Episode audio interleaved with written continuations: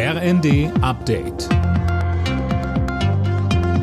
Stündlich neu. Auf den Punkt informiert. Ich bin André Glatzel. Guten Tag.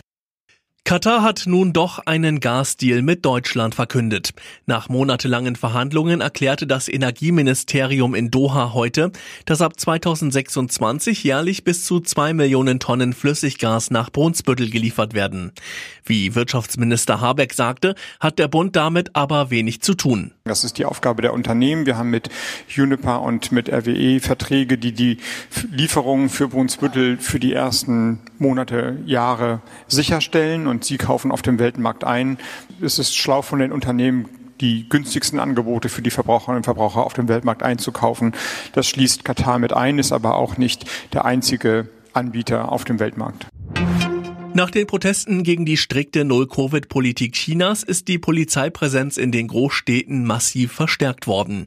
In der Hauptstadt Peking und Shanghai sind hunderte Streifenfahrzeuge und Beamte unterwegs. Bei den Protesten gab es auch Rufe nach dem Rücktritt von Präsident Xi.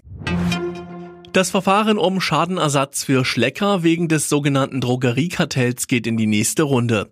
Der Bundesgerichtshof hob ein Urteil des OLG Frankfurt auf. Das Gericht hatte die Millionenklage des Insolvenzverwalters zurückgewiesen und muss nun neu verhandeln. Bei der WM in Katar bereiten sich die deutschen Fußballer auf das entscheidende letzte Gruppenspiel gegen Costa Rica vor. Die Ausgangslage ist klar.